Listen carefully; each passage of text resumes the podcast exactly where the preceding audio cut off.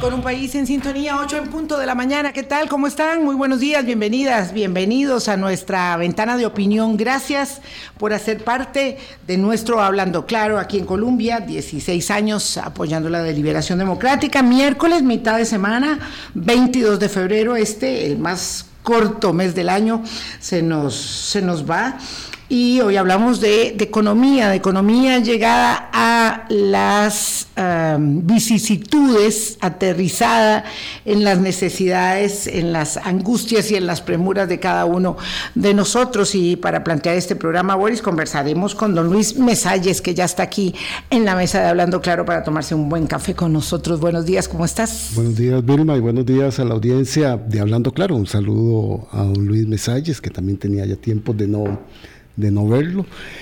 Este sí de leerlo en algunas oportunidades. Este, sí, vamos a tratar de, de integrar con don Luis esas dudas que tenemos muchos ciudadanos en el sentido de las oscilaciones y variaciones que tiene la economía en factores tan determinantes como el precio del dólar y el valor de la canasta básica referido a los huevos específicamente.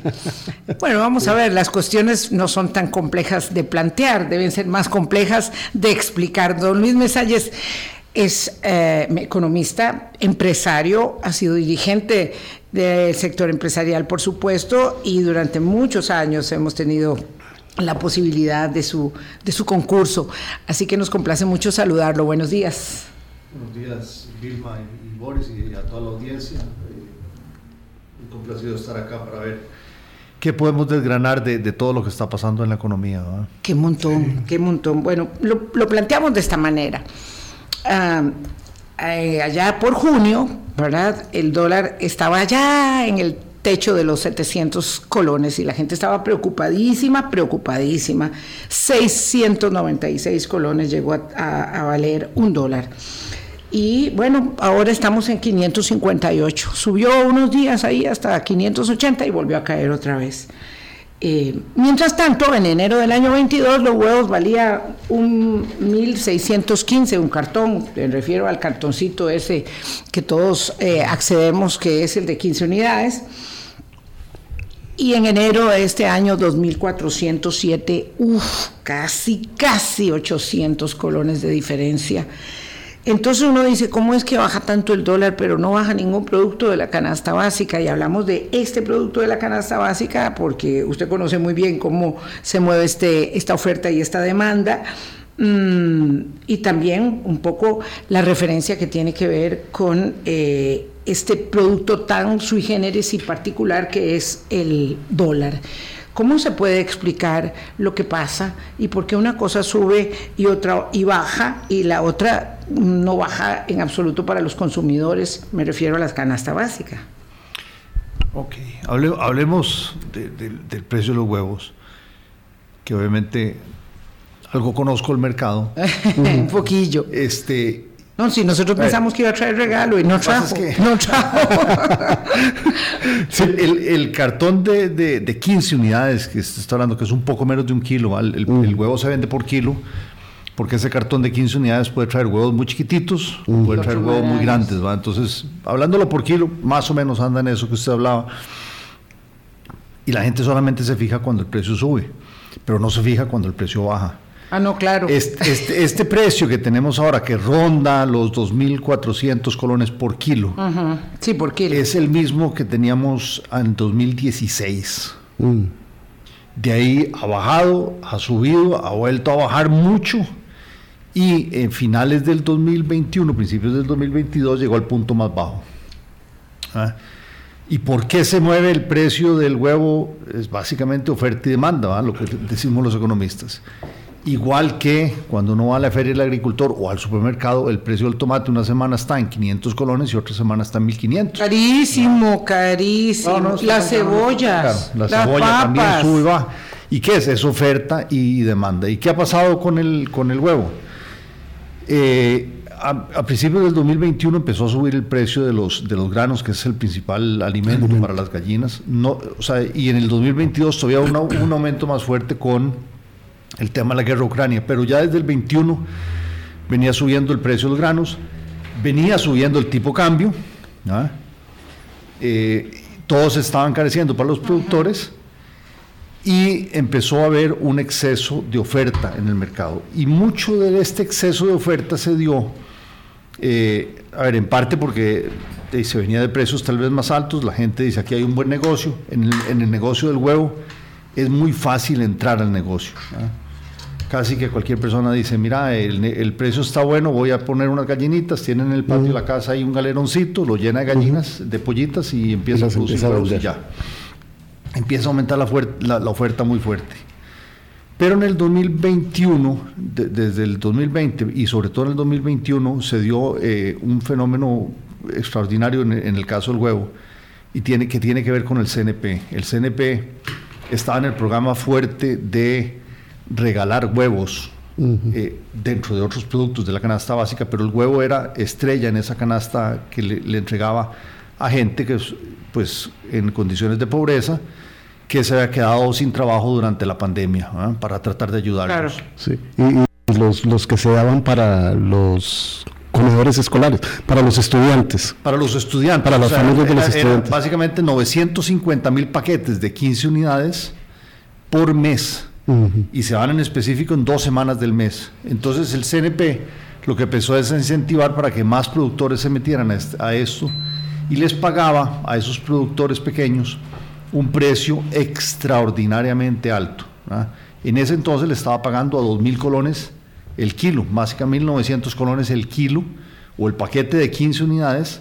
Cuando valía mucho menos en el supermercado. Al, por mayor. Eh, antes estaba así, pero después en los supermercados se empezó a bajar porque se empezó a dar esta oferta. Porque esos productores pequeños, ¿qué es lo que hacían? Entraban con producción, le abastecían al CNP durante dos semanas del mes pero las otras dos semanas del mes les sobraba el huevo, no lo podían, no lo colocaban en el CNP y no tenían mercado porque no eran productores, digamos, ya con trayectoria ni tradicionales, no tenían a quién vendérselo, entonces llegaban al mercado, lo vendían. Tenían las cadenas eh, con los eh, distribuidores, digamos, eh, al consumidor final. al final lo que hacían era tirarlo a, cualquier precio. Y entonces, imagínense que en ese momento el CNP lo estuvo pagando en algunos momentos a 2.000 colones el kilo y en el mercado, al por mayor, a los distribuidores que llegaban, lo llegaban a comprar a 600 colones el kilo. Y el, y el, y el precio, el costo de producción andaban más de mil colones. Entonces se produjo una distorsión en el mercado enorme. Y ustedes ¿Qué lo, que lo, de que lo que hizo fue al final que mucho, producto, que mucho productor, estos que habían entrado temporalmente, volvieran a salir, y mucho productor que ya tenía tiempo de estar en el mercado, no soportó esos precios bajos. Y tuvo que subirlos. Y tuvo que salir del mercado. Entonces, este año, 2022, finales, lo que empezamos a experimentar es un, una baja en la oferta, pero la demanda seguía muy alta porque la gente seguía comiendo huevo. El huevo sigue siendo la proteína animal mm, más, más consumida. kilo. Sí, y de las más consumidas. Don Luis, esto que usted nos explica son lo de las leyes de la oferta y la demanda. Obviamente, usted estando en el mercado conoce mucho más de estas situaciones que afectan el precio del producto final al consumidor.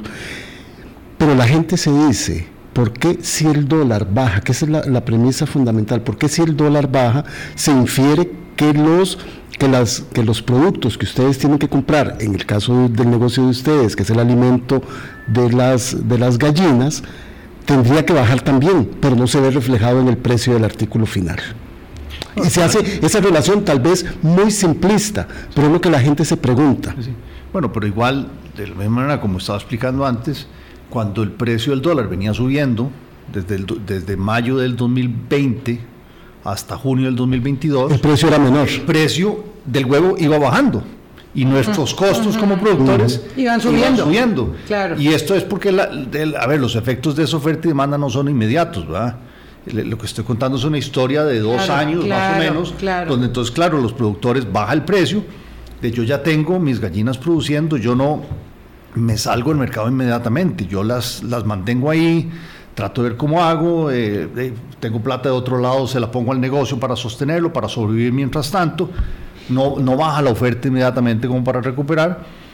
Eh, y ahora en estos momentos, digamos, lo que nosotros sabemos como productores de mucho tiempo, nuestra empresa tiene 67 años en el mercado, sabemos que los precios a veces están muy altos y a veces están muy bajos. Claro, ya, ya pueden vivir con ello. Yo tengo que hacer ahora una guaca para cuando venga el precio, va a bajar. Porque como el precio ahora está bueno, eventualmente va, gente va a decir, y no inmediatamente, sino que en algún tiempo la gente va a decir, mira qué buen negocio el huevo, y se meten a producir, va a haber otra vez más oferta y el precio va a bajar eventualmente, ¿va? no sé cuándo, pero en algún lugar. Entonces tengo que guardar ahora lo que pueda porque después voy a tener que sacar esa plata. Entonces...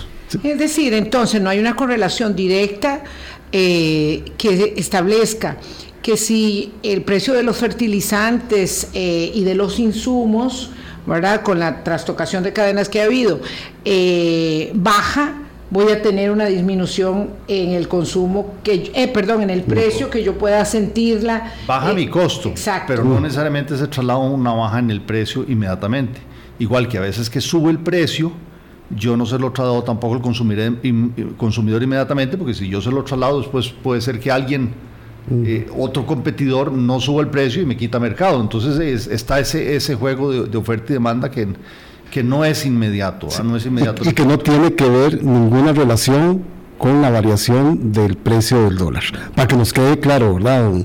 Ahora, si, si, a mí me dijeran, como es en las instituciones públicas, subió el tipo cambio, subió su costo, sube el precio al consumidor y el consumidor no tiene derecho a quejarse, sino que tiene que pagarlo obligatoriamente por eso, el final de yo se lo traslado al, al consumidor. Pero en el caso del, del huevo... ¿Qué quiere decir como es en las instituciones públicas, don Luis? Porque las instituciones públicas que venden servicios... Como Recope. como Recope, como Fuerza, Fuerza y Luz, ELIS, etcétera, lo que hacen es que lo venden al costo. Y es a lo que les cueste. Van a la ARECEP, la ARECEP les fija el precio y ya ese es el precio fijado y el consumidor no tiene derecho a, a, quejarse. Esto es muy importante. en el caso del huevo y cualquier otro producto, ¿ah? de si la gente se queja, y aquí lo que, lo que puede pasar eventualmente es que si la gente considera que este producto en específico es muy caro, al final deja de consumirlo. ¿y qué dicha que hace usted esa referencia? menos. Sí, ¿qué dicha que, hace usted esa, que hace usted esa referencia? Porque en los últimos meses Recope ha dicho que parte de que un componente importante de la rebaja del precio del combustible ha sido la baja en el precio del dólar. Entonces, claro, nosotros, nosotros como consumidores decimos, porque en unos casos sí y en otros no. Sí, sí, en el caso, o sea, las, las, las, empresas privadas tienen dos, digamos, dos, cuando, cuando mueven precios tienen dos, dos efectos que se enfrentan. Uno es el consumidor que puede llegar y decir, si yo subo mucho el precio, el consumidor va a consumir menos, tengo menos demanda y si tengo menos demanda voy a vender menos. Y lo otro es que además tengo competencia. Si yo subo el precio y la competencia se queda abajo, vendo menos y pierdo mercado, entonces también ahí, ahí tengo esa regulación. Pero en, en, el caso, otra vez, cayendo oferta y demanda, en el caso del huevo, en estos momentos específicos la oferta ha bajado porque venimos saliendo de una crisis en el sector de costos muy altos que no se le trasladaron al consumidor vía precio, sino que más bien el precio bajó y eso hizo que muchos productores quebraran o bajaran nivel de producción y entonces ahora tenemos menos oferta y la demanda sigue relativamente bien, a pesar de que el precio ha subido, el consumidor no está dejando de consumir huevo, porque cuando le dice, sí, el huevo está caro y los memes que salen y que es un lujo y que se parece un diamante y eh, todos esos chistes que a mí ya no me caen tan bien. Yo vi un meme muy bueno, ahora que Vilma, ahora que Vilma hizo la referencia de que se me trajo un regalito, vi un meme muy vacilón, que eran unos huevos muy colorados. Muy tuyo. Sí, y decían, los verdaderos huevos de oro. Este es el, el sí. No los blancos. Que, además un día le pregunté a don Luis, ¿verdad? Este, eh, eh porque tenemos, eh, cuando era yo chica, ¿verdad? los huevos que se usaban eran blancos. Luego vinieron los huevos, este, estos morenitos, y le desbancaron a los blancos, de manera que ahora los blancos no son, digamos, muy buscados. Y es lo mismo. Es lo mismo, solamente la gallina de diferente color. Ah, la gallina es de diferente color. La gallina café pone huevos café, marrón o rojos que llamamos acá, y la gallina blanca pone huevos blancos. Pero entonces casi no hay gallinas blancas, se han ido escaseando. No, no, no, porque eh, aquí en Costa Rica el mercado se hizo de huevo rojo. Ah, ok, y las gallinas blancas van para otro lado, supongo yo. Sí, en otros lados, exacto. Ya es, es, es de la genética que se traiga en el país. para, tema. Para, para, volver, para volver al tema. Entonces, es importante esto que usted está diciendo, cuando está eh, haciendo el ejemplo de recope el dólar baja, el precio de la gasolina baja, no ocurre esto con los demás productos de la canasta básica. Esto que usted está refiriendo del huevo se puede trasladar a la cebolla, al tomate, al arroz y a todos los demás. Bueno, el arroz no tanto porque tiene, mm. tiene su precio regulado, ¿verdad? Pero, pero eh, y, y, no solo su precio regulado, sino, digamos, de alguna manera la importación y todo está regulado. Digamos, en, en los demás productos es de oferta y demanda, ¿verdad? Y lo que les decía de, la demanda, digamos, cuando el productor dice, sí, está, él siente que está caro, se hacen los memes y todo eso, pero vuelve a ir al mercado y dice el kilo por kilo, colón por colón, lo que obtiene en el huevo, aquí estoy rajando porque somos productores y creemos mucho en nuestro producto, tiene un valor nutricional mucho, mucho más alto y el colón que obtiene por, por cada gramo de proteína que obtiene no lo consigue ningún otro. Es que a eso iba yo, porque cuando el precio eh, del tomate o de las papas o de la cebolla está muy elevado, yo puedo optar por no comprar ese producto y lo sustituyo con otro que esté de temporada, ¿verdad? Eh, aunque digamos mis gustos pues ya son los que son, pero uno puede en lugar de papa usar plátano, usar camote, usar N cantidad de, de, tubérculos, ¿verdad? Pero bueno, con el huevo es diferente, porque claro, yo no me voy a sustituir un kilo de huevo por un kilo de carne, porque el precio es carísimo, hablando en términos de proteína, ni qué decir de un kilo de pescado ni qué decir de un kilo de salmón o de medio kilo. O de cerdo, o, de pollo, claro, o de queso, o sea, vuelve a haber todo. el cerdo es un poquito más accesible aquí en Costa Rica. Pero comparado con el, con el kilo, o sea, en, en, un kilo huevo está obteniendo, digamos, por 2.400 colones, pongamos ese precio promedio, está obteniendo 15, 15 16 huevos vamos, a vamos a ir al anuncio ya del patrocinador de los huevos. No, mentira, mentira.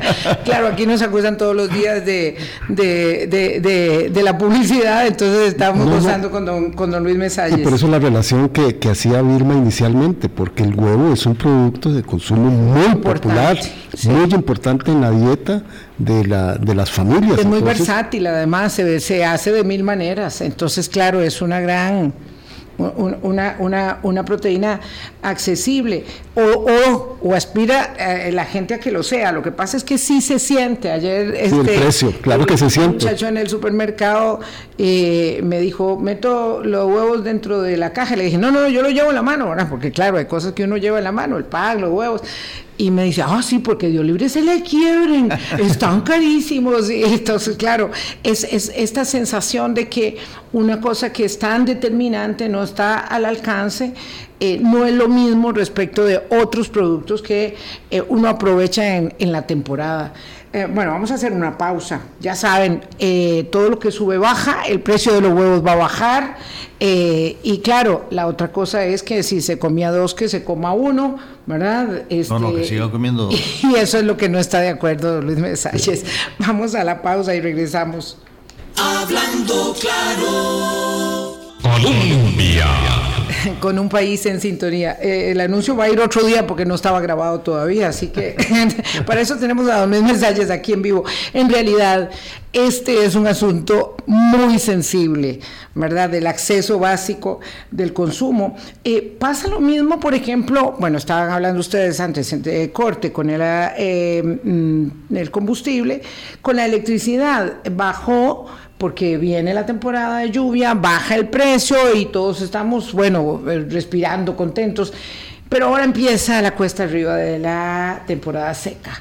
Y ya empezamos a tener los eh, tradicionales cortes de agua y con ello baja el embalse, especialmente el embalse, el embalse de Arenal.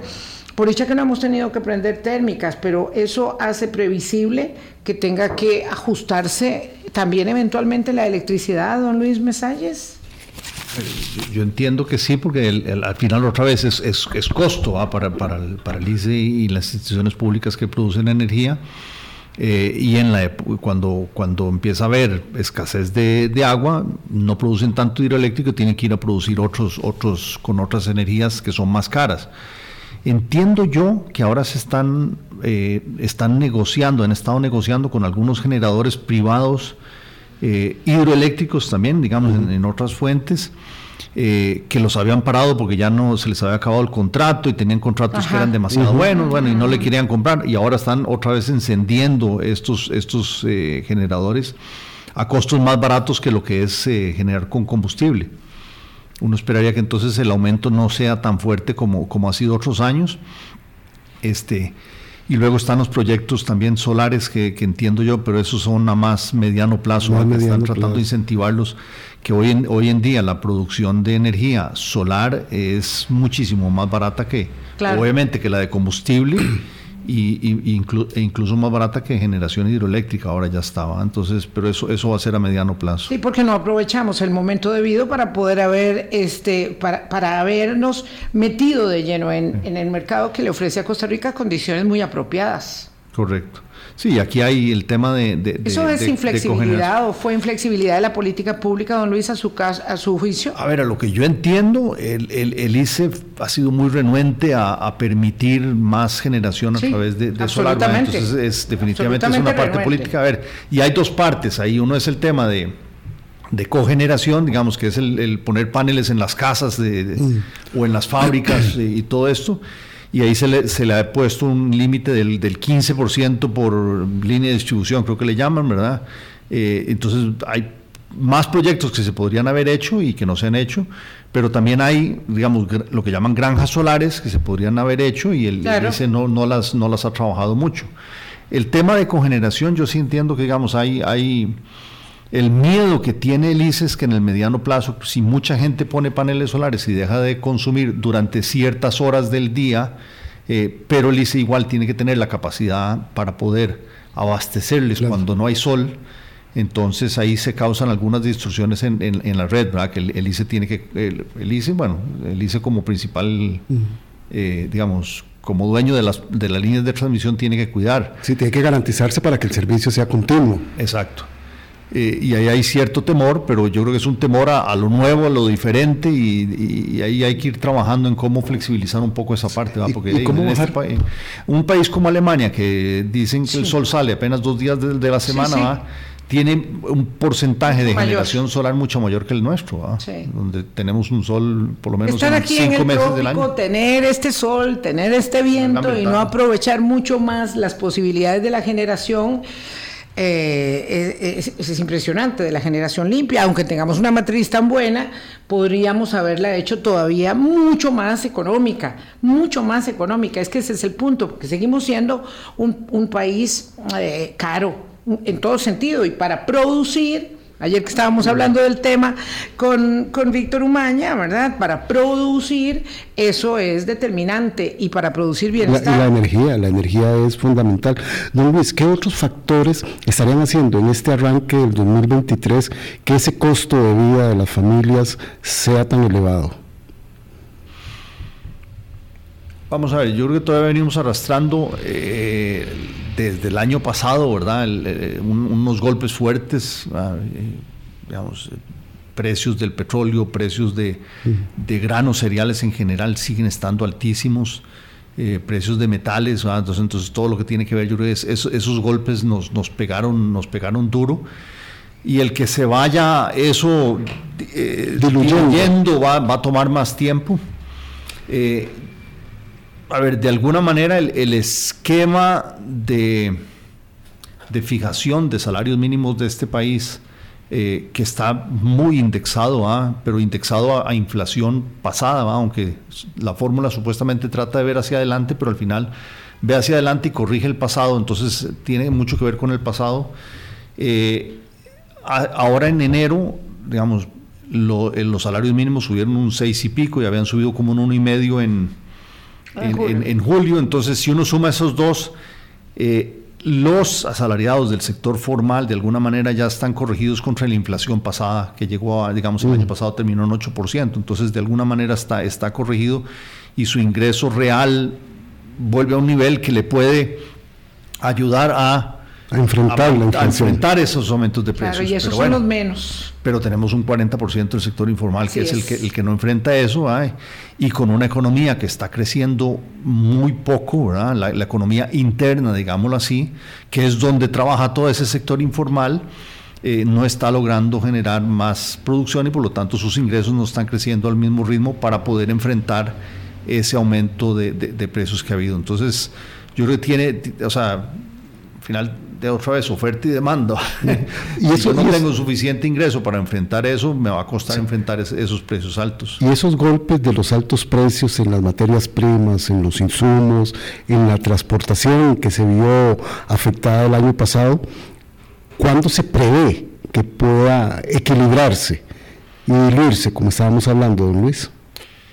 Eh, a ver, yo creo que hay, hay otro tema que, hay que hablar y es, digamos, de alguna manera se decía antes, eh, la, los precios en general tienden a ser más, eh, más inflexibles al alza y eh, más flexibles al alza, perdón, y más inflexibles a la baja, ¿verdad? O sea, si a mí me aumentan los costos de producción, yo trato de trasladarlo más rápido al consumidor. Ahí dependerá oferta y demanda si me permite hacerlo o no. Eh, y los costos de producción. Cuando es a la baja, eh, usualmente las empresas tienden a ser mucho más cuidadosas, ¿verdad? Porque no sé si esto va a ser permanente o no. Y si no es permanente, yo bajo los precios después cuando vuelva. Si yo, si yo vendo mi producto hoy más, a más bajo costo y después tengo que ir a reponer inventario, tengo que ir a comprar materias primas, me las encuentro otra vez más caras.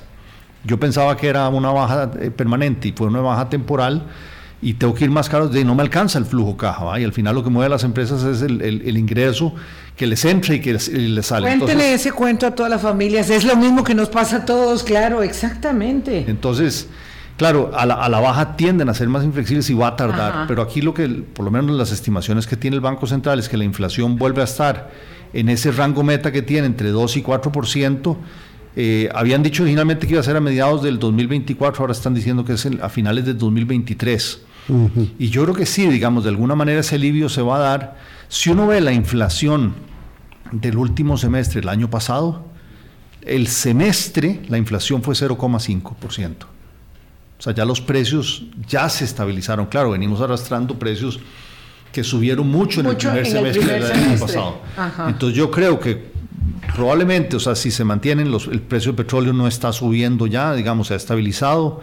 Eh, los granos eh, están, se han estabilizado a niveles altos, pero se, han, se han, estabilizado un poco más. Eh, y los metales también tienen ese juego. Entonces, si eso se mantiene así, si no se complica otra vez la guerra con Ucrania y Putin anda diciendo cosas raras que podría complicarse. Sí, que pareciera que no va a ser así. Lo de China, el otro factor es China, qué tanto China va a reactivarse del COVID y eso genera miles de millones de habitantes generando más, consumiendo más, generando más demanda, le ponen presión a los precios internacionales, pero pareciera que de momento no, es, no está siendo tan, tan fuerte ese impacto. Si esos precios internacionales pero se mantienen... porque ya están celebrando eh, que han tenido la victoria sobre el COVID, entonces, eh, eh, digamos, cabe esperar que lo será. Pero si, si, el efecto de eso sobre los precios internacionales no es tan fuerte, yo sí esperaría que la inflación, digamos, tienda a ir bajando más rápido que incluso que lo que ha dicho el Banco Central y tengamos ese alivio que por lo menos ya los precios no están creciendo al nivel del 10% anual, que crezcan al nivel del 3, 4%, que eso es, es, o sea que dentro, impacto sobre los consumidores. dentro de un año podríamos estar aquí sentados hablando Dios mediante, de que ya estaríamos viendo esa situación si las condiciones persisten, don Luis. Correcto, yo creo que sí. Hablemos de, del dólar. Ah, perdón, caballeros, eh, quiero señalar que por dicha don Víctor Maña está aquí cercano al eh, otro lado de la línea y dice que recordemos que ya no hay regulación en el precio del arroz. Claro, el tema es entonces qué pasa con el precio. ¿Qué pasa que el precio no baja? Y claro, me dice don Víctor, el precio internacional es alto, habían inventarios existentes comprados a precio anterior, fertilizantes y agroquímicos todavía están altos, el negocio además se presta para que pocos actores se dejen la mayor parte de la existencia. Es decir, hoy los importadores y los supermercados. Es decir, de alguna forma u otra vamos a caer eh, presos los consumidores y hablando de arroz, son mm, casi todos casi todos, no me, no me incluyo, eh, en el tema de la imposibilidad de la reducción del precio del arroz, que tiene además unas particularidades internacionales muy, muy complejas de las que ya hemos hablado justamente con Víctor aquí en el programa. Pero volvamos al precio del dólar, que es un, un producto tan sui generis también. Este, Em, el otro día nos decía una, una amiga, una colega, que no quería que el precio del dólar aumentara porque dependía mucho en su, en su trabajo de ese, de ese precio. Pero eh, el grito al cielo de los exportadores, de la actividad turística, que es la que siento que está resentida en el impacto en este instante de haber vendido paquetes turísticos haciendo una correlación del precio respecto del colón, que hoy les cae por mucho por debajo, hace que se cierna entonces el fantasma del el desempleo en un país que ya decíamos donde el desempleo informal es tan elevado, pues eso preocupa mucho. Eh, hay algo así como un precio ah, eh, equilibrado exactamente del, tipo de cambio, eh, porque realmente es un dólar muy económico para, por ejemplo, viajar o comprar insumos en este momento. A ver, cuesta, encontrar ese, equilibrio, ¿verdad? Justo medio. Hay, demasiados factores que afectan ese precio que eh, termina siendo uno de los precios más importantes de la economía, ¿verdad? junto tal vez con las tasas de interés. Eh, y otra vez entramos, es, un juego de oferta y demanda. Pero ciertamente cuando uno ve el muy largo plazo, ¿verdad? en el 2006 pasamos de las mini devaluaciones a un tipo cambio flexible, flexible administrado, como lo quiera llamar. Flotación administrada. Eh, en aquel entonces estaba 490 el tipo cambio, ¿ah? 16, 16, años después, eso fue octubre del 16, de 2006. Estamos, que son 60, 70, 75 colones por encima, uh un 15%, por, en, en, 16 años, ¿verdad? O sea, se ha movido relativamente poco el, el, el tipo cambio. Y la inflación, ¿verdad? Que se traduce en mayores costos de producción y mayor costo para la gente de consumo. En ese periodo, eh, no he hecho los números, pero solamente el año pasado fue 10% la inflación. Pero el año pasado fue atípico. Sí. Ya nosotros habíamos. Pero antes teníamos 1 o 2% por año. Ah, algunos de 3, de 4, o sea, en promedio, promedio póngale de 3 y 4%. Por 15 años, de suma fácil le da 60, 70% de aumento de costos versus un 15% de aumento de tipo cambio. Entonces, el que sí está dedicado, que digamos. es en estas temporalidades, así. El que está dedicado a exportar bienes, a exportar servicios, a exportar turismo, o el que produce localmente, pero compite contra productos que vienen de afuera, igual, todos esos han tenido aumentos de costos y no han tenido la, misma, digamos, reposición por tipo cambio. Eso usualmente se compensa por una a través de productividad. Bueno, si mm. yo soy más productivo, entonces esos aumentos de costos los puedo absorber, ¿verdad? Eh, el problema es que obviamente hay sectores que no han generado esa productividad y hay otros sectores que sí son mucho más productivos. Y yo creo que ahí de alguna manera nosotros como país estamos siendo víctimas de nuestro propio éxito. El éxito que hemos tenido en el sector exportador, muy ligado a zonas francas, donde la productividad es creciente, y los inversionistas extranjeros de afuera o las empresas estas multinacionales vuelven a ver a Costa Rica y dicen, bueno, allí yo puedo ir a Costa Rica a instalar una planta y con lo que pago de salarios traducido a dólares, aunque sea un dólar eh, bajo, sigue siendo no sigue siendo un costo muy muy bueno. Ah, muy bueno. Muy bueno para el para comparado con lo que le pagan en Estados Unidos a un Ah, ok, bueno, parecido. Depende, con, qué se compare, claro. Eh, tanto en la parte de, servicios como en la parte de, plantas, entonces seguimos siendo muy atractivos porque lo que nos dicen, y los estudios que ha hecho CINDE y Procomer y todo esto,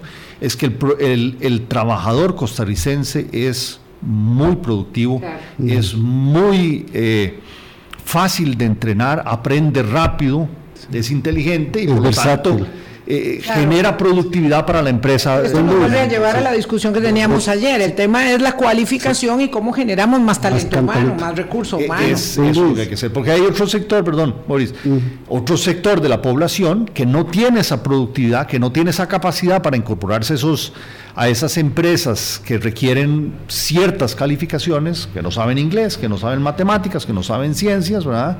Y que por lo tanto, entonces, esos se quedan en un sector de baja productividad ganando salarios muy bajos y que el costo de vida le sigue aumentando cada año y no lo pueden absorber. Don Luis, antes de ir al corte, mucha gente señala, ¿verdad?, que los sectores que más están requiriendo que se tomen algunas decisiones respecto del precio del dólar, los exportadores, los del sector turismo, es para seguir haciendo, y ahora sí vale bien el lema, seguir haciendo huevos de oro y que entonces por eso quieren eso. Pero a mí, en lo personal, me preocupa los encadenamientos que estos sectores producen, tanto el sector exportador como el sector turismo, ¿verdad? Que hace enormes encadenamientos en los servicios que ofrecen. Y ahí podemos tener una afectación. Sí, claro. A ver, no, y sobre todo el sector turismo, esos encadenamientos que tienen, digamos, ayuda mucho pequeño productor. Exactamente, el que es muy directo. que traemos nosotros, o sea, sí tiene un impacto, ¿ah?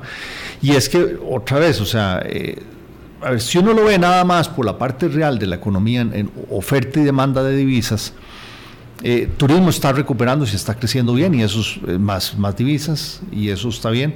Estamos exportando más en el, sector de zona franca y eso está bien. Está entrando inversión extranjera directa y eso es, todo eso es más entrada de divisas, digamos, más oferta de divisas que hace que al final baje el precio. Las importaciones siguen altas, ¿verdad? Eh, sobre todo porque el precio que pagamos por las materias primas es alto y eso compensa un poco. Pero en el, en el balance general, ahí, ahí está más o menos, eso está más o menos balanceado. Y a veces es un poquito más, a veces es un poquito menos. El efecto de mediano a largo plazo es que si, eh, si el tipo cambio es muy bajo.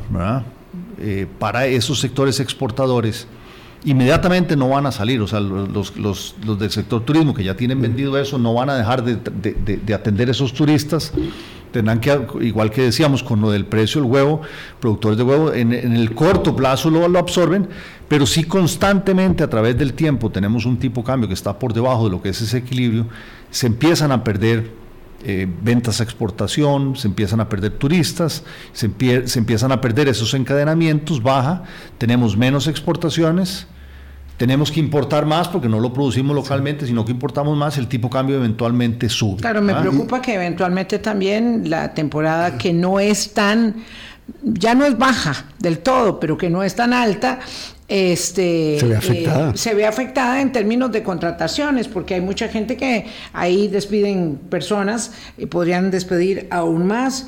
Pero bueno, vamos a ver, siguiendo con el hilo, don Luis Mesalles.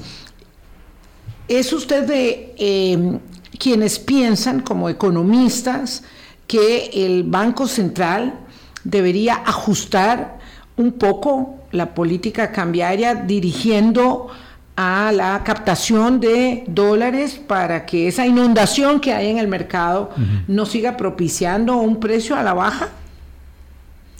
Eh, a ver, y tal vez antes de entrar a eso, para terminar el hilo anterior, sí. Eh, el problema también de, que esto, si bajan las contrataciones, si los, si, los, si los exportadores dejan de exportar, si los del sector turismo dejan de operar en turismo porque dicen ya esto no es negocio, porque ya llevan mucho tiempo llevando palo, el riesgo es que después retomar eso cuesta, cuesta mucho Y, volver a volver a hacerlo. Entonces, digamos, es e, esa parte de las quejas del sector exportador, el sector turismo, yo creo que son entendibles. Claro, y no olvidemos que venimos de una pandemia, ¿verdad? Donde ya fue difícil volver a recolocar, y, claro. Y no solo verlo, y no solo verlo en las ganancias de los grandes operadores, sino como estábamos explicando, en los encadenamientos de las señoras que participan, los turoperadores, o en el caso de los exportadores, el transporte que se tiene que hacer, la compra de insumos locales, ¿verdad? verlo desde esa perspectiva. Sí, correcto.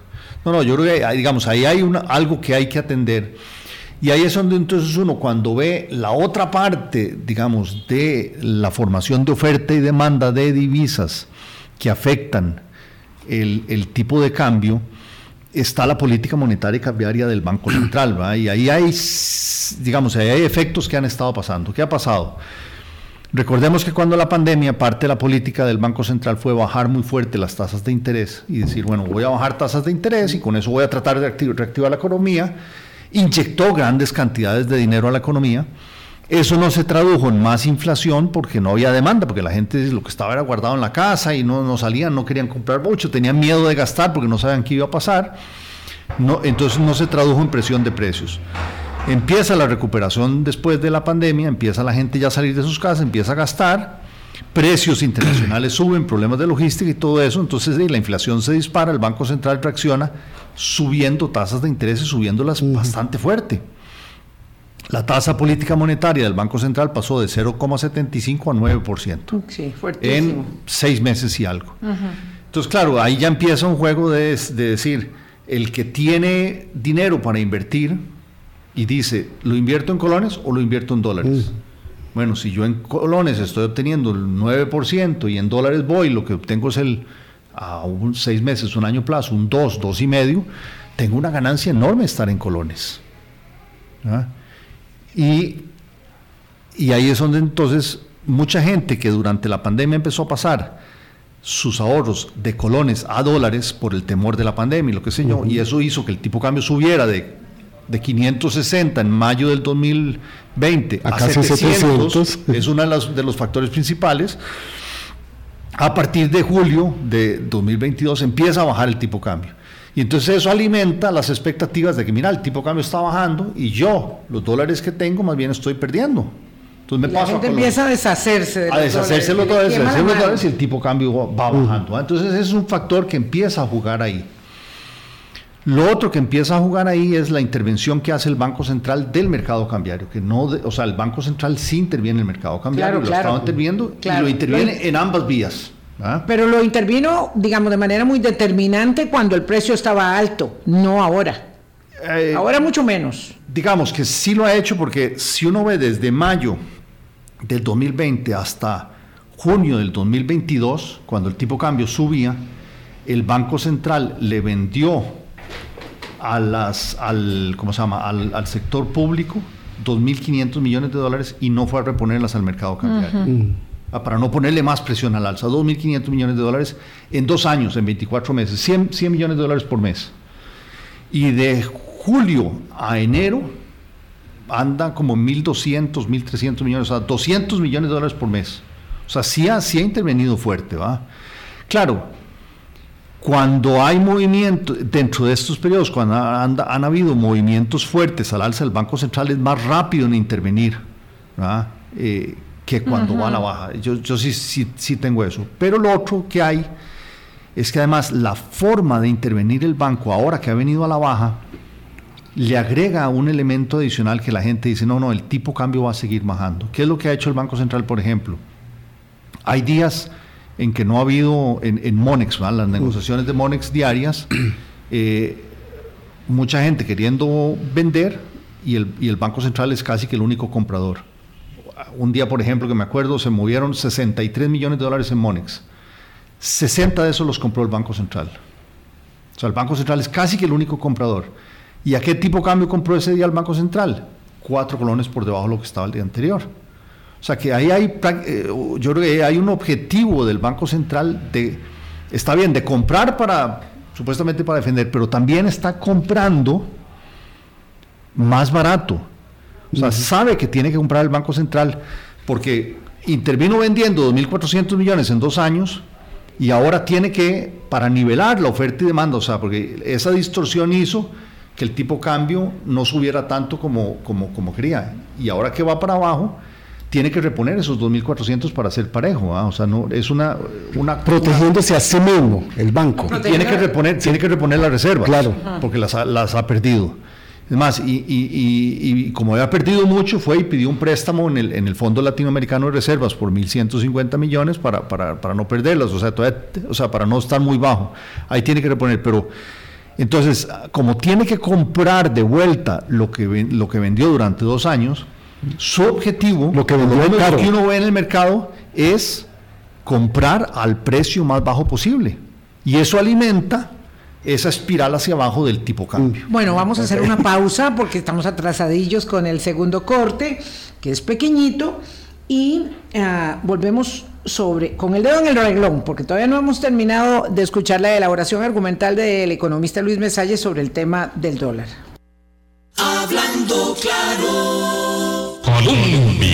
Con un país en sintonía 8.47 de la mañana, don Luis Mesalle es economista, empresario, dirigente del sector empresarial también nos acompaña hoy. Y estamos en esas reflexiones eh, punto a cierre, don Luis, eh, respecto del tema del precio del dólar que es sensible. Uno habla de esto como si todo el mundo estuviera en ello y evidentemente no es que todas las personas estén involucradas como en el mm. tema de los huevos, que ahí sí afecta a todos eh, de una manera u otra. Pero lo cierto es que quienes tienen esta posibilidad de un pequeño ahorro, no hablo ya solo de la gran inversión del sector productivo, eh, empresarial, eh, tienen esta posibilidad del pequeño ahorro, siempre están preguntándose, bueno, ¿y ahora qué debo hacer? ¿Sigo vendiendo los dos? Si vendo mis dólares, bueno, cada vez van a, van a valer menos y me deshago de ellos ya. O puede existir, como muchas personas dicen, una tendencia a la colocación en punto medio, eh, sin saber qué es el punto medio exactamente, pero que fuese entre, no sé, entre los 558 de hoy y los 696 de aquel junio 2022. A ver, es difícil saber, ¿va? Y, y sobre todo porque, como decía hace un rato, la parte real de la economía, exportaciones, importaciones, turismo, inversión extranjera directa metida ahí, está más o menos balanceado. es un poquito más, o es un poquito menos. Lo que mueve en este tipo de cambio, eh, lo que mueve en este país el tipo cambio, básicamente son los movimientos financieros. Cuando los van de colones a dólares, de dólares a colones, entra dinero de afuera, sale dinero de, Costa Rica para afuera. Eso es lo que mueve el tipo cambio. Y esa parte depende muchísimo de las expectativas que tenga la gente. Entonces, si todo el mundo piensa que el tipo cambio va a bajar y entonces lo que hace es vender sus dólares y cambiarlos a colones, el tipo cambio va a bajar. En el momento que la gente diga, no, ya aquí ya dejó de bajar y tiene que subir. Pero ¿quién tiene que dar esa señal de que va a subir? El banco. La, da, a ver, la da el mercado, en el sentido que es mucha gente pensando, eh, eh, pensando que pueda pasar, pero el banco obviamente tiene una influencia importante. Y el banco influye a través de ¿Qué es lo que dice? Que qué va a pasar con las tasas de interés, ¿verdad? Algunos economistas hemos dicho que esa, esa movida de tasas de interés eh, ya es suficiente para controlar la inflación, que más bien tiene que bajar un, poco esa, esa, esa, esa, tasa de interés. Si el Banco Central lo hiciera, entonces está dando una señal de que ese premio por invertir o ahorrar en colones es menor, y entonces podría generar expectativas de que el tipo de cambio sube. Y lo otro es lo que a través de sus intervenciones, si el Banco Central sigue interviniendo, que compra cada vez más a la baja, ¿verdad? Eh, y, es más agresivo cuando sube que cuando baja, entonces la gente va a decir, aquí va a seguir bajando el tipo de cambio y la gente va a seguir cambiando. Yo creo que ya hay señales, ¿verdad? Donde, donde pareciera que 560 es como un piso del tipo cambio. El Banco Central el otro día ya 560 intervino de una manera un poco diferente, entonces subió cuatro colones un día de esto, ayer, creo que fue, ¿verdad? Entonces, podría ser, no sé, ¿verdad? todavía es temprano, que haya una señal y la gente entonces haga el switch y cambie sus, sus, expectativas y entonces de, todo se alimente y empieza el tipo de la compra La compra hoy está a 563 y la venta a 557. ¿Verdad? Correcto, pero ayer el Monex cerró en 564. O sea que ya va un poquito más para arriba porque esas, esa compra y venta se mueve en un rango del Monex un poquito más para arriba, un poquito más para abajo. Entonces puede ser que hoy suba un poco más. ¿verdad? El Banco Central debería, eh, a su juicio, vamos a ver, su valoración respecto de la política cambiaria hoy es que está el banco atinadamente eh, interviniendo. interviniendo o como otros economistas, colegas suyos que he escuchado, quisieran una intervención más determinada. yo creo que el Banco Central en, en, lo que es la compra de divisas para reponer las reservas que ya había perdido, le falta, le falta como mil millones de dólares y tiene que hacerlo, ahí tiene que ser un poco más, más, más fuerte en eso. Incluso yo soy de la opinión, como algunos otros, que el Banco Central debería pagar de vuelta el préstamo del FLAR, o sea que no tiene sentido estar, bueno, yo del Fondo Latinoamericano de Reservas, claro, porque si uno tiene mucha plata y puede cancelar el, compra el préstamo, mil que le faltan y con eso puede cancelar el préstamo, pareciera que hay penalidades ahí o algo, eh, pero, pero, por, pero, por pagantes. Por pagantes, pero lo cual es, es, ilógico que se haya obtenido ese préstamo en vez de estar comprando reservas para reponerlo. Y lo otro, me parece que el Banco Central en su forma de intervenir diariamente todavía tiene un sesgo en, en esas intervenciones más, más que protege más el alza y no tanto la baja. Porque, claro, tiene un incentivo ahí, de alguna manera, de comprar las reservas que le faltan comprar al precio más bajo posible. Claro. Entonces, mientras siga haciendo eso, ¿ah? manda señales al mercado que el tipo de cambio se va a mantener bajo. Entonces, entre más rápido reponga las reservas y las compre, está bien, las compre baratas, ya, ya, ya. Eh, una última consulta que me hace aquí un colega suyo. Yo también ¿Genera distorsión para los costarricenses que hayan tantos precios importantes dolarizados? La compra de carros, el alquiler, la compra de las casas y obviamente los paseos, el turismo local e internacional. ¿Eso genera distorsión? ¿O no? Yo no sé si genera distorsión o es, o es si genera distorsión o es producto de una distorsión, ¿verdad? que al final esos movimientos de tipo de cambio, sobre todo cuando iba mucho más hacia el alza, la gente era una manera de protegerse, de estar dolarizando los, los, los, precios de los activos más de, de, más valor y de más largo plazo. Yo creo que es una protección eh, que poco a poco el Banco Central ha ido, digamos, con una política monetaria de tasas de, inflación más baja, ha ido de alguna manera eh, desdolarizando un poco la economía. Yo creo que eso es, parte de... Don Luis, aquí me hacen una pregunta que no la vi en el momento, para que la pueda contestar rápidamente. Dice un estimado oyente que si las estructuras oligopólicas, y explicando rápidamente qué es eso, afectan tienen una significancia en el alto costo de la vida, eh, esa estructura en algunos sectores. A ver, estructuras oligopólicas lo que se, se, refiere es que hay pocos participantes, en, el mercado, todos pocos oferentes en el mercado. ¿va? Que pasa mucho en un país tan chiquitico como En un país tan chiquitito es una pasa. Eh, lo que decía del arroz, y Víctor nos corregía, si no está regulado, pero hay una estructura semi-oligopólica que hace que, no se traduzca el costo a, los inmediatamente a los consumidores, puede ser Sé que hay un economista por ahí, o pseudoeconomista, que se ha referido a que en, el, en el precio del huevo hay pocos participantes. Somos más de 500 productores, ¿verdad? no, no es el caso. Y los 10 más grandes tienen como el 50% de la producción. O sea que, y en un producto perecedero, tratar de controlar precios, ¿verdad? Eh, eh, o sea, si uno no tiene el 100% de la producción, no lo puede controlar. No lo puede hacer. Nos vamos. Sí. Nos vamos. Sí, y esto continúa. Es un tema de, mucha dinámica, por supuesto. Así que muchísimas gracias por haber venido, don Luis Mesalles. Siempre este, es muy didáctico. Eh, así, pie a tierra con la economía, que es mm. complicado, pero bueno. Sí, es complicado. Sí, muchísimas gracias. Mañana hablamos de política educativa, un reto país. El más grande probablemente, o entre los mayores, mayúsculos que tenemos, para poder cambiar la estructura productiva, generar el músculo que nos hace falta, que es el músculo débil, y mm, digamos, mm, provocar esperanza, ilusión. Hasta mañana, pásenla bien. Chao. Muchas gracias.